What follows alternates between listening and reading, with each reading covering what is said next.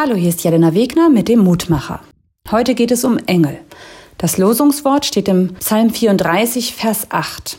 Der Engel des Herrn lagert sich um die her, die ihn fürchten, und hilft ihnen heraus.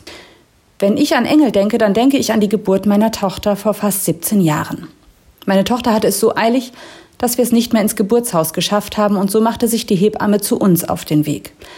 Allerdings war meine Tochter so schnell, dass mein Mann kurzerhand übers Telefon angewiesen wurde, was er als Geburtshelfer zu tun hat.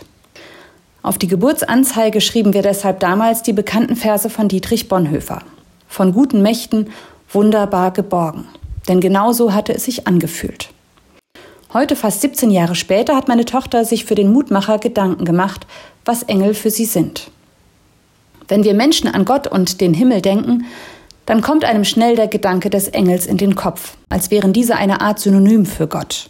Sie gehören für mich einfach dazu.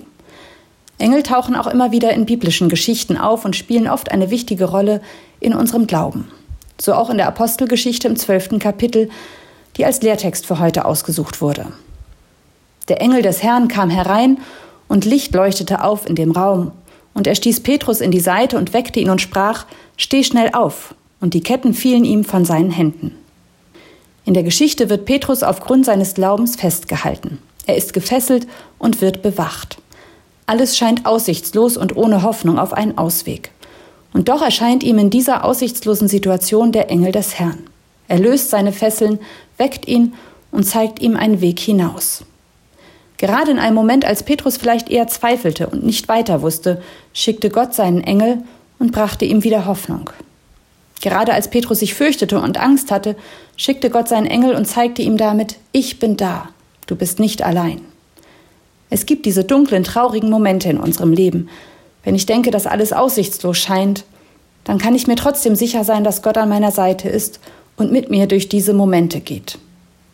Vielleicht kann er nicht immer all unsere Fesseln lösen und uns aus dem Gefängnis leiten, aber in dieser Dunkelheit wird er doch immer bei uns sein.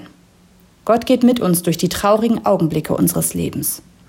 Und ich möchte noch anfügen, auch in den schönen Augenblicken ist er an unserer Seite, wenn sich die Aufregung der Geburt in große Freude wandelt. Und nun möchte ich dich noch einladen, mit mir zu beten. Du Gott, ich danke dir, dass du an unserer Seite bist. Ich danke dir, dass du mir eine gesunde Tochter geschenkt hast. Ich danke dir, dass deine guten Mächte in unserem Leben wirken und wir nicht alleine sind, auch dann nicht, wenn es in uns dunkel ist und wir uns gefangen fühlen.